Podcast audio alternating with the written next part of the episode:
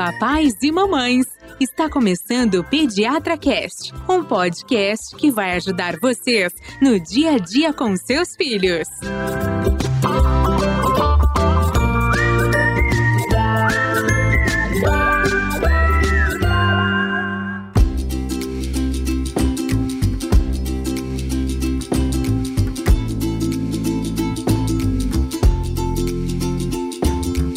Olá, papais e mamães! Estamos iniciando mais um episódio que vai ajudar você nas dúvidas com seus bebês, crianças e adolescentes. Eu sou Gustavo Passe, apaixonado por podcast, pai do João, e estamos em 2021 com episódio novo. É, viva 2021, que seja um ano melhor, né, gente? Eu sou Carolina Vince, pediatra, podcaster assumida em 2021, mãe da Maria e da Laura, e espero que seja um ano mais leve que 2020, né? Eu sou Ivani Mancini, pediatra, podcaster, mãe do Fernando, que veio e foi. Vai ser, com certeza, Carolina. As vacinas estão aí. É, É tomara, isso. né? Tá? Então, pior que o ano passado, difícil, hein? É, né? Né? 2020 ia ser um ano lindo, 2020, né? Tivemos um susto, mas 2021 vem pra arrebentar a boca do balão. E o que, que a gente vai falar aqui em 2021 Ah, com episódios novos? nós vamos Primeiro, falar- explicar pra galera que tava reprisando, né, o Pediatra Cast, né, Ivani? Exatamente, é. Quem achou que a gente tinha morrido, não. Achou que tinha acabado, achou errado. No. né? Morremos de Estamos Covid. de volta. Estamos de volta agora com um episódio novo que é sobre a criança com colesterol alto, que a gente tem visto Hum. bastante criança com colesterol alto. As mães ficam desesperadas. Eu queria oferecer esse episódio para Fernanda Moreira, mãe da Beatriz e da Manuela, que me pediu para falar sobre esse assunto. Elas têm uma doença familiar que a gente vai falar um pouquinho à frente para vocês entenderem o assunto. Palmas pra Fernanda. Palmas para Fernanda. Muito e ela bem. vai gostar muito desse episódio. Mãe da Um Manu e da episódio Bia, de amigas da Maria e da Laura. Beleza. Tá bom? Então, ó, antes da gente falar do colesterol alto, eu queria que vocês entendessem um pouquinho o que é o colesterol no nosso organismo. Então, a gente sabe, então, que entre os componentes do sangue estão os lipídios, que são as gorduras. Por isso que o colesterol alto é chamado de dislipidemia, porque os lipídios são as gorduras. E quando a gente fala colesterol alto, a gente está ignorando o triglicérides. De fato, o colesterol é o que a gente mais olha, é o que a gente mais fala e comenta, mas o triglicérides também. Então, no sangue circulam essas duas gorduras, o colesterol e o triglicérides. A gente sabe que é gordura. Quem nunca jogou azeite num copo de água? Você já fez isso, Já, Gustavo? Você já. percebe que as bolhas de gordura ficam se- totalmente separadas da água? Então, gordura e água não se misturam. Ela então, não é, então, não, não é se mistura, né? hidrossolúvel, não né? é hidrossolúvel. Então, para essas gorduras circularem Só que tem uma corpo, coisa, o sangue é feito de água, O né? sangue é feito de água. E aí, como é que e o aí a gordura circula? fica boiando lá? Não, né? Não, não pode boiar. Porque isso daria uma- um quadro chamado embolia,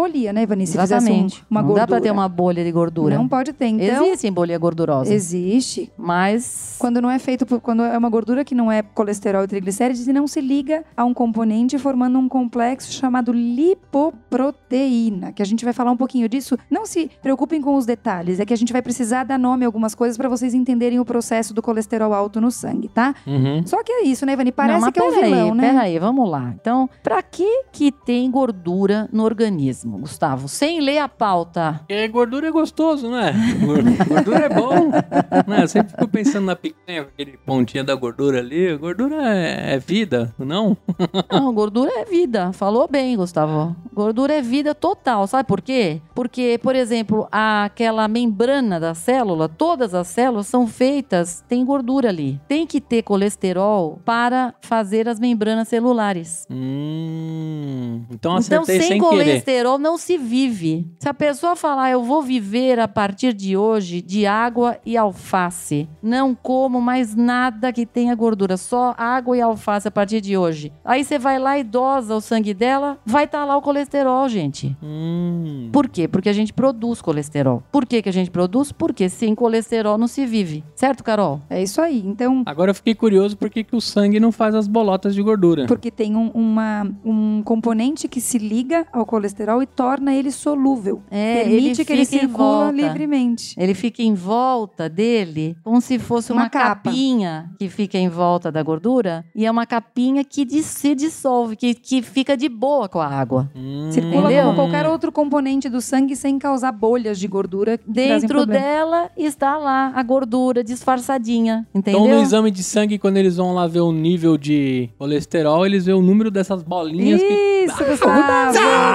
É isso aí. Aê! É aquele chamado LDL, HDL. Hum. É isso. L de lipoproteína, que é isso que eu falei lá no início, que era pra vocês É entenderem. Isso, entendeu? Isso Mas aí. o exame de sangue, o cara fica lá contando as bolinhas ou não? Como que é o negócio? É, é um aparelho que conta bolinhas, mais ou menos isso. Grosseiramente falando é isso. É o aparelho Exatamente. que não é o cara, é o Ele aparelho. conta as capinhas ali, entendeu? Entendi. Todos os disfarçados. As gordurinhas disfarçadas. Ah, então dentro daquele sangue. Por isso que a mulher dá uma- aquela chacoalhadinha no negócio, né? Ah, O Gustavo indo além. ah, Bom, muito isso que a bem. Ivani falou de extrema importância. Então, nós temos duas gorduras, colesterol e triglicérides. Colesterol faz parte das membranas celulares. Toda célula tem membrana, então eu tenho que ter colesterol. 70% o corpo produz, só 30% vem da dieta. Então, a Ivani falou, gente, se eu, se eu não comer mais colesterol, eu vou ter colesterol? Vai, porque seu corpo produz, tá? E os triglicérides, Ivani, são importantes? Ah, são, mas Muito. esses vêm principalmente da dieta. Hum. Hum, É mesmo. mas então eu não aí- produzo naturalmente. Nope. Tá? Você esse produz daí. mais pouco, né? A maior é, parte vem da daí, dieta. 95% vem do que você come. Vem da margarina. Vem, Tá. entendeu? Então aí, assim, mas os triglicérides, você pode me dizer, ah, então pra que que tem? Tem porque ele é importante, que ele é energia, Hum.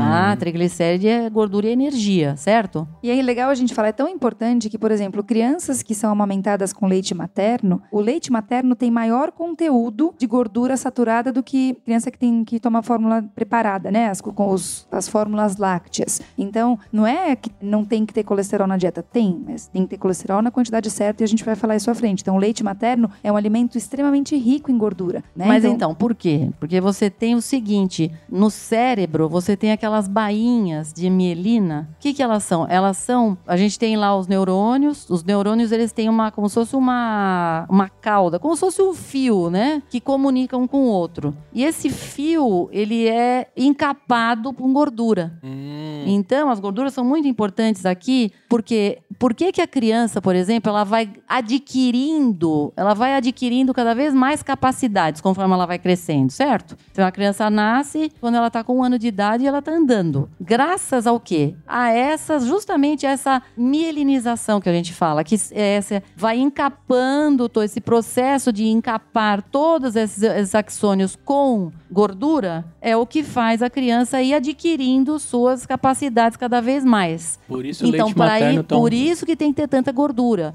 Por isso que com um ano de idade, entre um ano e dois, a gente recomenda que tome leite integral. A gente não retira a gordura, porque é importante a gordura. O semidesnatado vem depois de dois anos de idade, porque aí você já completou essa fase toda de mielinização, certo? Ou seja, a gordura é importante. É importante, tá? certo? Então, entenderam que a gordura faz parte do nosso processo de desenvolvimento, incorporação e produção Perfeito. celular. Você já vai comer aquela picanha com menos tristeza agora. Ah, com... totalmente. Falando que agora, né? Aquilo, aquilo fritinho é melhor que a própria picanha. Agora, Carolina, você falou das lipoproteínas, que são as capinhas que Isso, que de- permitem o colesterol circular livremente, circular. né? Então, a gente tem Ele dois é o Uber do... do... Ele é o Uber. A gente tem, na verdade, dois tipos que são os principais, os mais conhecidos, que é o LDL e o HDL. Você já viu isso no seu exame, né, Gustavo? Sim. E aí tem o total, não é? Exatamente. Colesterol total, Uhum. LDL colesterol, HDL colesterol, VLDL colesterol. Tá, o Tá. V é o quê? Então, a gente tem o LDL, que é o low density, né, lipoprotein, de baixa densidade. Depois tem o HDL, que é o high density, de alta densidade. E o VLDL é o very low, que é o mais baixo. Então, quanto menor, quanto mais baixa a densidade, pior é. O LDL é o colesterol ruim. É o colesterol que faz o quê, Carolina? Que vai se acumular nas- nos vasos, principalmente nas coronárias, que são as,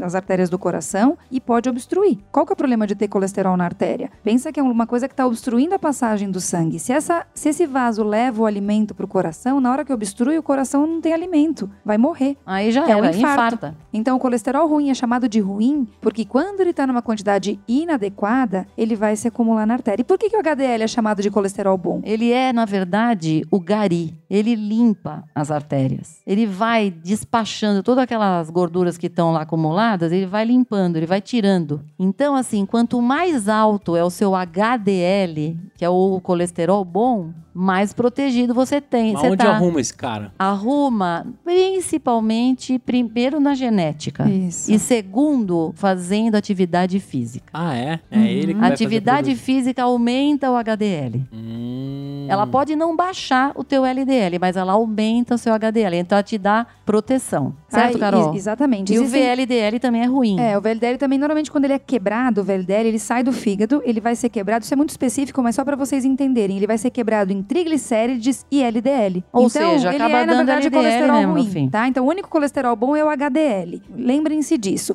Existem valores que a gente vai falar um pouco à frente, mas é legal vocês saberem que isso não vem da cabeça das pessoas. Então, ah, eles pensam nos adultos e, Não, e fazem um então. paralelo. Tem estudos, né, Ivani? Tem assim, ó, os estudos, porque o que que se chega à conclusão?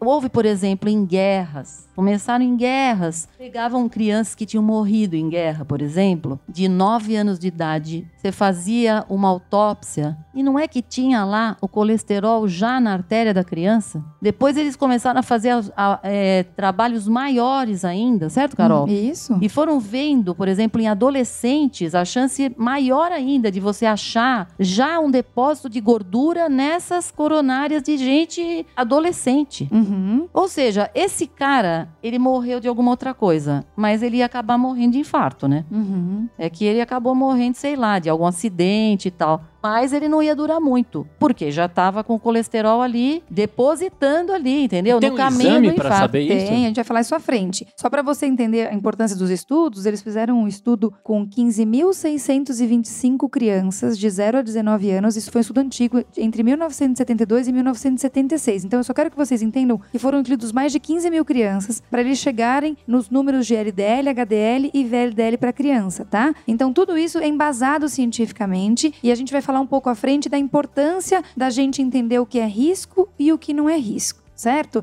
Então, Ivani, como é que o corpo faz para pegar a gordura que o Gustavo comentou? Então, a gente falou, colesterol eu, eu produzo, mas tem parte do colesterol que vem da dieta. Triglicérides vem da dieta. Por que, que triglicérides é importante? É energia. Tudo no meu corpo, para funcionar, eu preciso de energia. Então, eu preciso comer gordura. Como é que ele tira a gordura da dieta e vai para o sangue? Então, existem dois ciclos, certo, Ivani? O ciclo que a gente chama o ciclo endógeno e o ciclo exógeno. Só para entender mais ou menos o caminho que essa gordura faz, né? Então, cai no intestino. Isso, aí ele é absorvido, né? As células intestinais absorvem a gordura. Aí o que acontece? Essa gordura, ela cai numa circulação paralela, que é a circulação linfática. Lá ela circula melhor. Ela não precisa de tanta diluição como dilui, por exemplo, no sangue. No sangue é mais difícil de diluir. Mais difícil, isso. Na linfa, ela vai de boa. Depois disso, né, Carolina? Quando chega lá no ducto torácico, que é um- uma região específica, vocês ela acaba memorizar sendo, isso? passando para o sangue. E certo? aí vai, se, aí vai entrar no ciclo endógeno. Então, os lipídios que vão ser encaminhados às células e também que vão voltar para o fígado. Então, o ciclo exógeno é isso, o que vem de fora e vai para o sangue. E aí, o ciclo endógeno, justamente, é a forma que meu corpo vai de fato utilizar no fígado, nas células, nessa própria circulação sanguínea, né? Então, você vê que o fígado ele tem uma, um envolvimento grande nessa, nesse metabolismo do lipídio, né? Então, Por isso, que eu fico com gordura no fígado. esteatose hepática, é exatamente isso que eu ia falar. Mais um episódio eu, viro, eu vou virar pediatra. É, Gustavo. Então, porque ele está envolvido muito fortemente nesse E aí ele vai acumulando, acumulando, Vai acumulando, acumulando. acumulando e vai ficando em E volta vira dele. aquele, aquela esteatose, né? Que é aquele gordura no fígado que as pessoas falam. E lembra o que a gente comentou num episódio do final do ano passado, quando a gente falou da frutose, da glicose no diabetes? Lembra que a gente falou que a frutose vira lipídio no fígado? Exatamente. Vira então lipídio. veja, um alimento que teoricamente não é gordura, que é energia, que é açúcar, também vai potencializar a produção de, de lipídio. Então tenham muita atenção na composição alimentar do seu filho, porque às vezes ele tem um colesterol alto e você fala, mas não come tanta gordura, mas toma um monte de suco. E aí isso, para uma criança que tem predisposição, pode impactar, né, Ivani? Pode, mas aí vamos falar um pouquinho do colesterol total. Que o colesterol total, ele é uma soma. Ele é uma soma do colesterol bom, do colesterol ruim, que é o HDL, o, VL, o LDL e mais o VLDL. Então ele é um, quando você olha o número, você tem que lembrar, às vezes ele é um pouco aumentado, mas é importante a gente ver, por exemplo, quanto que é o HDL dessa pessoa e o LDL. Às vezes a criança nem tem um LDL tão alto, mas ela tem um HDL alto. O bom é alto e ele impacta no total, porque o total é uma soma. Então, assim, para nós, gente, quando a gente olha para uma criança, é muito importante a gente ver os dois níveis, o colesterol total e o LDL. Mas o que vai levar a gente a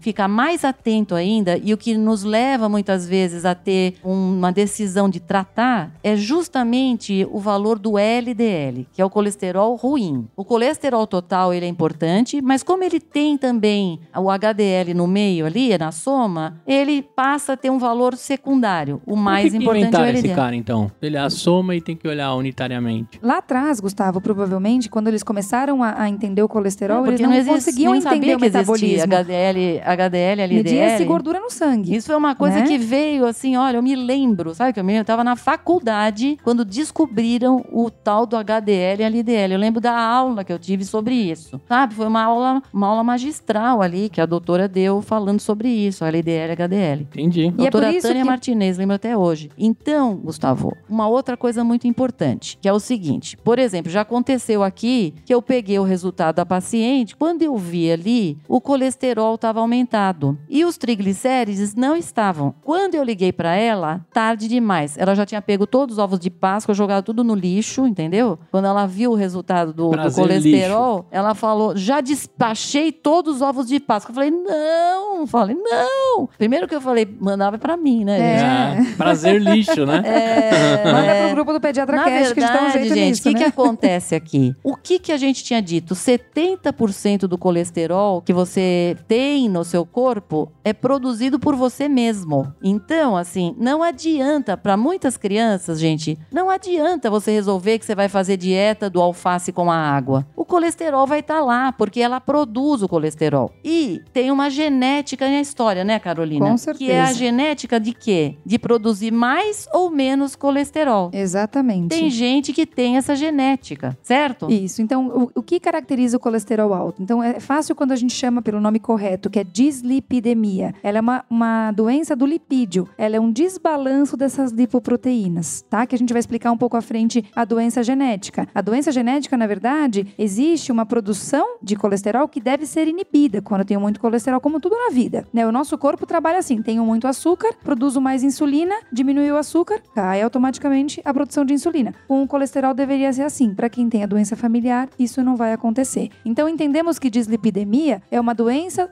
das lipoproteínas, certo, Ivani? Isso é, isso é comum na infância? Por que que a gente decidi- decidiu falar sobre isso? Sim, Sim. isso é muito prevalente. Então, nos Estados Unidos, 20% das crianças de 6 a 19 anos apresentam dislipidemia. 20% é um número muito alto, gente. É quase um quarto das é crianças, muito. né? Não, 20% é 1 em 5, 1 em gente. 5, é muita É muita gente, né? coisa, Um quinto. 30 a 60% das crianças com elevação de LDL, infelizmente, não vão ter uma história familiar de doença cardiovascular. O que significa isso? Quando eu tenho um- uma história de um pai, um avô, um tio Você já que fica morreu ligado, de infarto né? muito jovem, fala, pô, esse cara deve ter dislipidemia. Você fica ter... ligado já. Mas, as- mas, gente, Hum. é 30 a 60. Algumas, alguns estudos falam que 60% das crianças nunca tiveram nenhuma história na família para te dizer esse cara tem que colher colesterol logo. E existem vários estudos nos Estados Unidos. Tem um que é feito por um grupo grande chamado National Health and Nutrition Examination Survey. Eles fizeram uma análise e tem dados que pegam um período longo de 1996 até 2006 e viram que a dislipidemia era maior quanto mais gordinho, mais obeso era o paciente. Então, quanto maior o índice de massa corpórea, mais colesterol alto essa criança tinha. Então, 14% só dos jovens com peso normal tinham dislipidemia, comparado com 43% dos jovens obesos. É um número muito relevante, né, É Vani? lógico. Praticamente metade de quem é obeso tem LDL aumentado. Então, Tá, e as doenças familiares também são bem relevantes, é, é uma coisa muito específica, mas a doença pode ser por uma alteração dos dois genes ou de um gene só. Quando é de um dos dois genes, pode acontecer até 1 para 250 indivíduos. É muito alto, né, Ivani, É, quando você é pensa em história familiar. É, mas a gente vê isso. Você vê, porque assim, quando você dosa e aí vem o colesterol aumentado, eu já aviso, ó, não adianta você querer tirar mais comida. Não é isso. Ele produz mais colesterol. Aí muitas vezes a gente ouve, ah, meu marido tem colesterol alto. Ah, o fulano tem colesterol. Ah, eu tenho colesterol. Quer dizer, tem alguém na família que tem e tem uma herança aí. É Tá verdade. certo? Da produção interna da pessoa que tá errada, que é o que a Carol falou. É uma coisa que não é inibida. Quer dizer, você tá com o colesterol jogando o colesterol ali a mais. Produz a mais do que deveria. Agora, por que que muitas vezes eu digo, olha, não tem a ver com a dieta? Porque muitas vezes essas crianças têm um colesterol aumentado e o triglicérides é normal. Uhum. E lembra que nós falamos que 95% dos triglicérides vem da comida que você tá comendo. Você entendeu? Hum. Ou seja, se o triglicérides está aumentado, aí vamos ver o que, que esse cara está comendo. Porque aí sim, pode ter uma influência grande da dieta. Isso, é isso mesmo. De fato, então, quando a gente pensa nas causas de dislipidemia, na infância, o mais comum é a associação de três pontos: alimentação errada, ganho de peso, um IMC ah, elevado e sedentarismo. Mas nem sempre a criança, como a Ivani falou, que tem colesterol alto vai ter isso. Então, pensem de fato que eu tenho basicamente três causas que elas podem se misturar, ou seja, a criança pode ter mais de uma causa para ter o colesterol alto, tá? Então, são três causas, Ivani, vamos lá. A causa dietética, Isso, ou seja, tá comendo gordura demais. é isso aí. Tá comendo gordura trans, tá comendo biscoito recheado de monte, óleo de monte, entendeu? Ou mesmo um monte de suco o dia inteiro, porque vira gordura, tá certo? Hum. Que mais, As Carol? causas secundárias, que, é são, que são o segundo ponto importante, o que, que são causas secundárias? Um paciente com diabetes mellitus, se não tiver controlado, tem uma tendência maior a ter problema no colesterol, no, no- no metabolismo do colesterol. Crianças que têm doença renal crônica, por exemplo, que têm uma alteração metabólica, que usam corticoide, então alguns medicamentos. Isso são causas secundárias que eu tenho que levar em consideração na hora que eu pensar em tratar meu paciente. Se dá para eu intervir e tratar essa causa para melhorar o colesterol. E o terceiro ponto, Ivani? Mas são as causas justamente genéticas, tá certo? Uhum. Aí a gente está falando, por exemplo, né, nesse aspecto que eu disse, de ter um colesterol um pouco aumentado, um LDL um pouco aumentado, mas existem pessoas que têm, assim, níveis altíssimos, por exemplo, de triglicérides. Tem gente que tem triglicérides de 500, de 600, quando o normal seria ser abaixo de 100, pra você ter uma ideia. Então, essas pessoas, muitas vezes, têm doenças sérias, tá? É isso. Certo, Carol? E para vocês entenderem isso que a gente falou, Gustavo, então o que, que quer dizer a causa genética? A pessoa ela não sabe manejar o LDL. Então, alguma coisa não inibe a produção de mais colesterol e uma das hipóteses é que essa alteração genética esteja no receptor. Então, por que, que a gente está falando isso? Quando a célula recebe o LDL, tem uma sinalização, ó, tem LDL aqui. Se o receptor de LDL não está funcionando direito, não importa o que está circulando, o receptor não reconhece. Então, como se não tivesse LDL. Ou seja, E aquele corpo LDL fica lá Fica, e, bombando. e continua produzindo porque o corpo entende que não tem. Mas o excesso que acontece deposita na artéria. E aí Exatamente. lá se vai E é o por caminho isso- do infarto, Por né? isso que a história familiar é tão importante, Hum. tá? Por isso no formulário de anamnese é uma das coisas mais perguntadas, né? Exatamente isso que eu ia te falar. Então, por que que perguntam tanto de hipercolesterolemia familiar? Então, a gente sabe que é um distúrbio silencioso, Gustavo. Tudo isso que a gente falou, eu falei em algum sintoma aqui pra você? A gente em algum momento disse que a criança com colesterol Nada. alto vai sentir tal e qual Nada. coisa? Ninguém sente nada. Vida que segue ali, Vida que que, não tá. segue. Quando você vê, já infartou, Gustavo. Hum. Entendeu? E tem Por como isso- descobrir isso? Ah, A hoje gente em dia, a gente tem feito dosagens de colesterol. Exatamente. Entendeu? Cada vez mais cedo. E mais do que uma doença E silenciosa... antigamente, você fez colesterol quando você era criança? Nunca. Ninguém aqui Nunca. fez. Porque antigamente, sabe, a medicina preventiva em pediatria era péssima, né, gente? Exatamente. É, Nós somos todos sobreviventes aqui. Agora, as crianças de hoje não, né, gente? Porque a gente já começa a ligar, a se ligar já que aquela criança já tem uma chance maior se tem um colesterol aumentado e nós vamos falar já já que a gente já atua. Certo, Carol? Exatamente. E além de ser uma doença silenciosa, ela é uma doença, como a gente falou anteriormente, prevalente. Então, quando a gente fala especificamente da doença familiar, a gente imagina que 35 milhões de indivíduos tenham hipercolesterolemia familiar. Isso perfaz 20% das meninas e 50% dos meninos que vão ter hipercolesterolemia familiar e doença cardiovascular antes dos 50 anos de idade. É um número muito alto, né, Ivani? Senhor. 50% dos meninos com doença familiar vão infartar antes dos 50 anos ou ter alguma doença cardiovascular que pode levar à morte. E é isso que a gente falou. Então, é uma alteração genética de fato que diminui o número ou a função do receptor. E aí, chegando no que o Gustavo nos perguntou, né, Ivani? Como é que a gente vai investigar esses pacientes? Não, então, porque quando você tem uma criança, você vai também atrás da família. Por exemplo, se a pessoa fala que, ah, meu marido teve um infarto com 35 anos de idade, você já fica ligado, entendeu? Essa criança vai ser testada com dois anos de idade já. Uhum. Agora, então assim,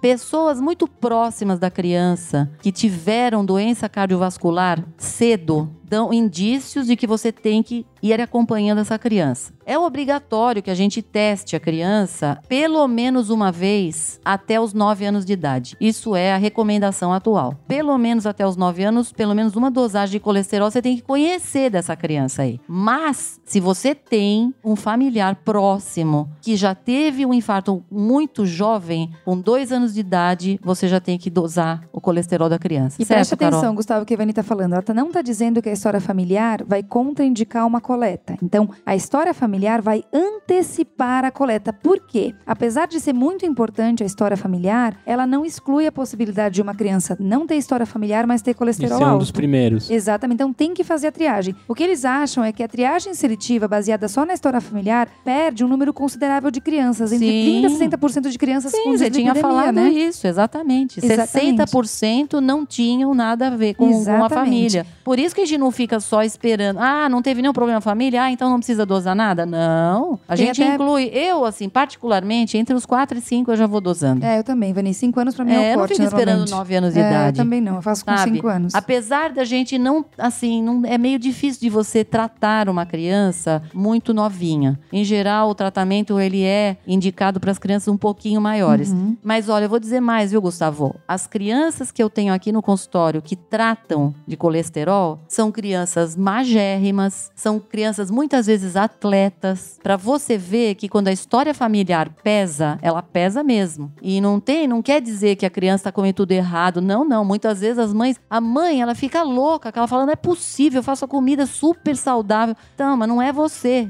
É a questão é outra, é a produção interna. Só vindo de encontro com isso, eles fizeram um estudo com 20 mil crianças, mais de 20 mil crianças de quinta série, eles viram que os níveis aumentados de LDL eram basicamente iguais quando a gente falava com crianças que tinham história familiar ou não, tá? Então, quando a gente fala de antecedente familiar, é importante perguntar, mas ele não vai excluir a triagem, só vai ser um pouco mais tarde. Exatamente. E aí a gente vai para análise pessoal, né, Ivani? É Isso. importante a gente pensar na criança como um indivíduo. Então eu tenho que pensar a idade, certo, Ivani? Que a gente acabou de falar, se é uma criança um pouco mais velha, 9 anos, pelo que é recomendado, mas a gente pode fazer um pouco mais cedo. Qual é o sexo? Porque a gente sabe que os meninos e os homens sofrem mais com chance. isso. É. Se tem história pessoal de em algum momento ter feito um exame que tem dislipidemia, qual é o hábito de vida, alimentação, enfim. Eu vou esmiuçar a avaliação clínica dessa criança e o exame físico. O exame físico pode mostrar alguma coisa, Ivani? Primeiro é o peso, né? Uhum. Peso. Você vai calcular o IMC da criança. Quer Exatamente. dizer, se é uma criança que está ah, obesa, gente, a chance vai ser muito maior de ter, por exemplo, aumento de triglicérides. Outra coisa, você vai ver, às vezes a criança tem uma comorbidade, pode ser uma criança com, por exemplo, um diabetes junto, tá certo? Outra coisa, às vezes você vê, por exemplo, bolinhas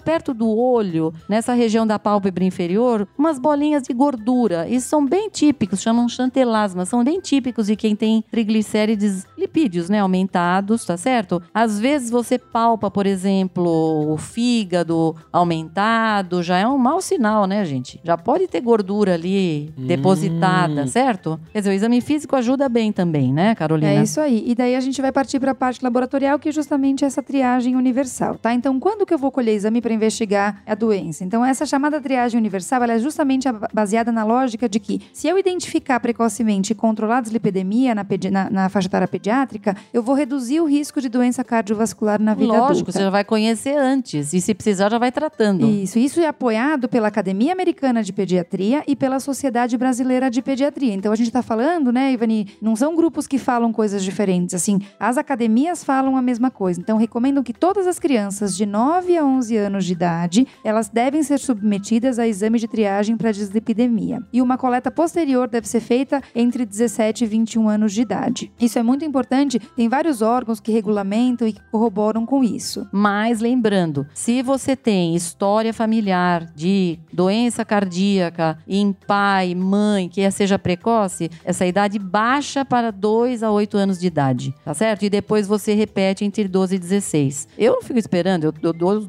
logo com 2. Sim. Ficar esperando o quê? Com certeza. Não é? De repente é uma criança que já tem problema. Uhum. Outra é situações de fatores de risco, por exemplo, obesidade, como a gente falou, hipertensão, doenças, por exemplo, Mais inflamatórias, né, Ivani? é, doenças inflamatórias, renal crônico, Kawasaki, HIV, todos esses podem ter Colesterol aumento de colesterol. É. E aí, Gustavo, isso que você perguntou, e tem como eu saber o que o paciente tem? Tem. Você vai fazer o perfil de lipídio, vai pedir um exame completo completo que vai avaliar todo, toda a taxa de colesterol e você inclui o triglicéride junto, tá? Porque você precisa saber como é que passeia esse triglicérides. Então, um colesterol aumentado isoladamente com triglicérides normal, a gente imagina que tem um impacto realmente endógeno da criança e pouco da dieta. Quando tem Sim, as que foi duas o coisas elevadas, É. então tem- o perfil lipídico inclui avaliação de triglicérides. Ou seja, não adianta jogar os ovos de Páscoa fora se você tá com os triglicérides baixos, gente. O problema não é a comida. O Uhum. problema é a produção interna. É isso aí. E normalmente, quando você tem um exame alterado, a gente tem a tendência de repetir esse exame num intervalo curto, né? Então, foi um exame que eu nunca colhi. Esse menino veio com colesterol alto. Puxa, não tem um padrão de vida, não é obeso. Será que isso é real? Eu vou repetir esse exame para ter certeza que realmente não é um erro laboratorial e sim Sim. um problema da criança. Vocês não Se precisam bem se que ater... esses exames são automatizados, É gente. muito raro, né, muito Ivani? Vir- difícil errar, errado. viu? Apesar da Tá? recomendação ser É o repetir, ponto a bolinha é. É muito difícil assim. E outra, é, você vê hoje em dia, mesmo o jejum, porque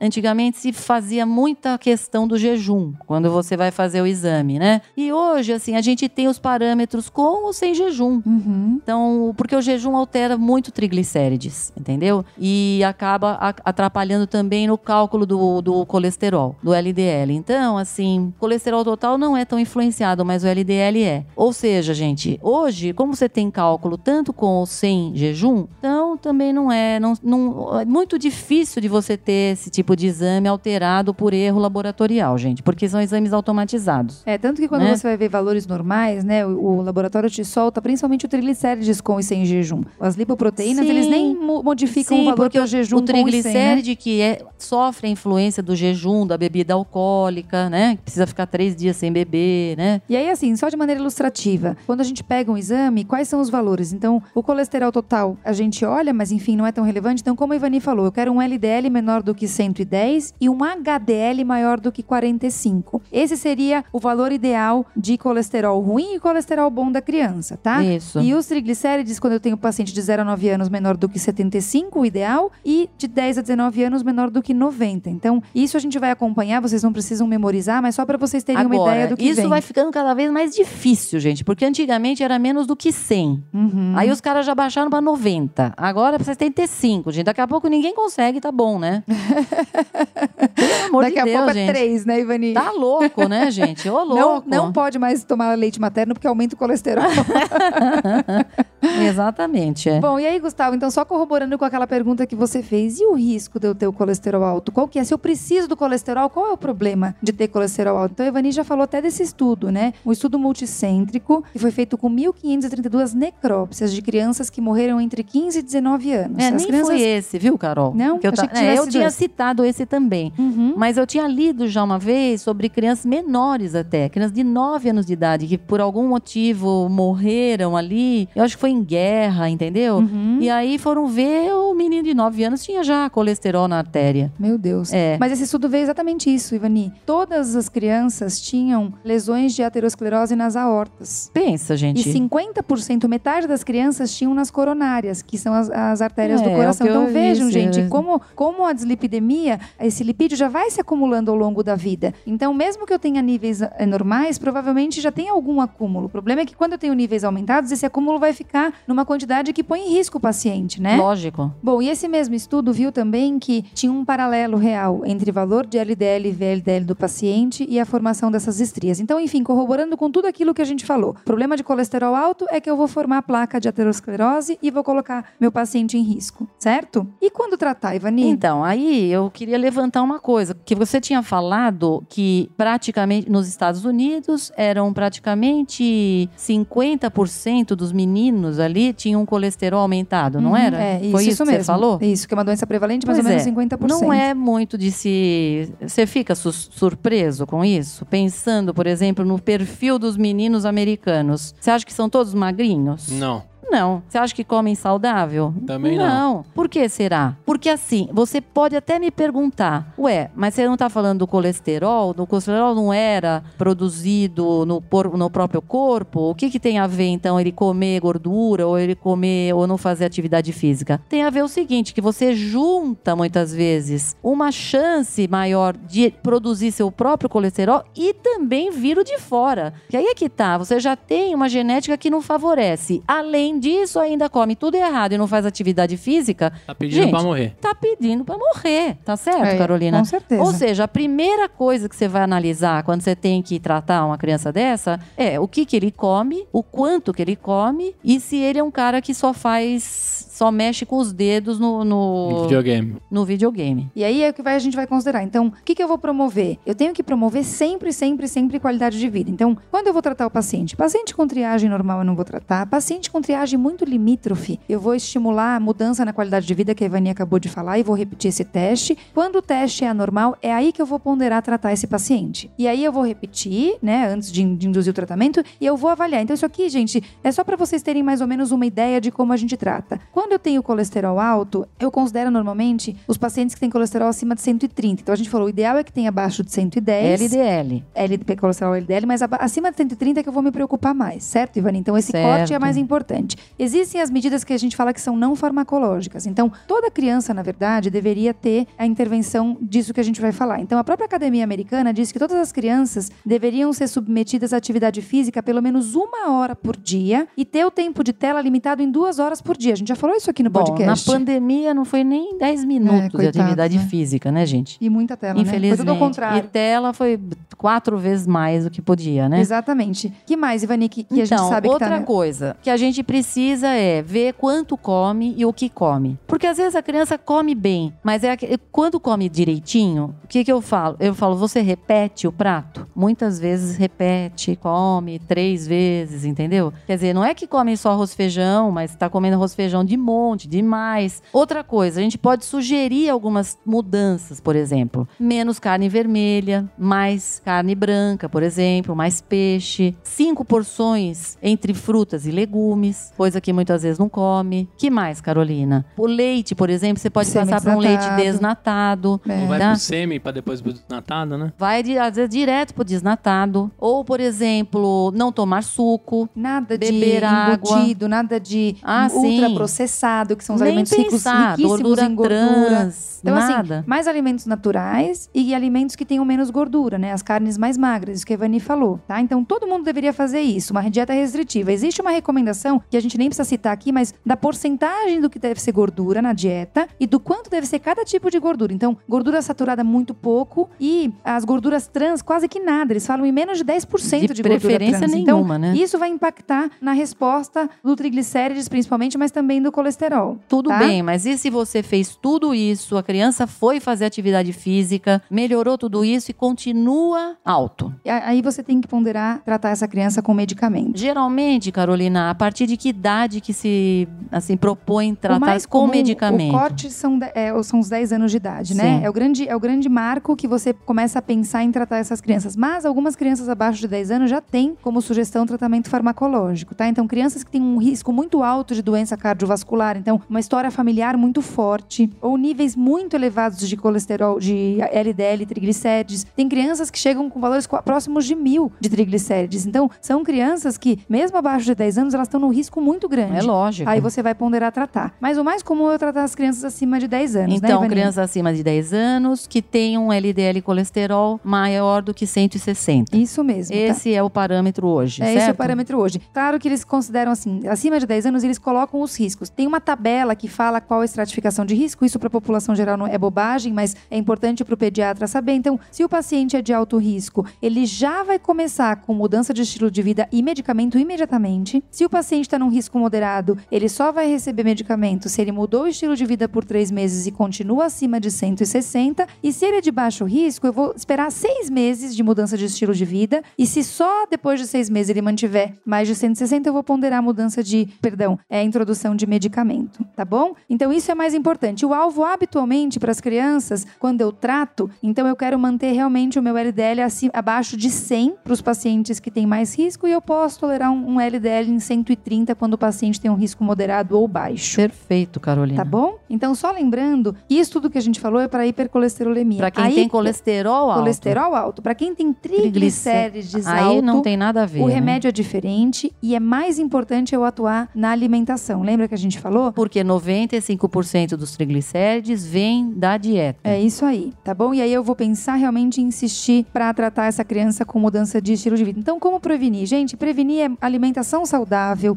evitar sedentarismo, evitar excesso de telas. Assim, provavelmente, a gente vai promover saúde nessas crianças, tá bom? Então, as evidências mais recentes da literatura, elas comprovam que a aterosclerose, que é a formação do lipídio na artéria, é uma condição que se inicia de fato na infância e vai predispor ao aparecimento de doença cardiovascular Exatamente. na vida adulta, tá? Na fisiopatologia, ou seja, na formação dessa doença cardiovascular, o principal fator ele é, ele é um risco modificável. Então, dá para a gente tratar a dislipidemia e evitar que esse paciente venha a ter um evento grave que pode colocar em risco a vida dele, que pode levar a uma morte e, enfim, é uma tragédia na vida de todo mundo, certo? É isso aí.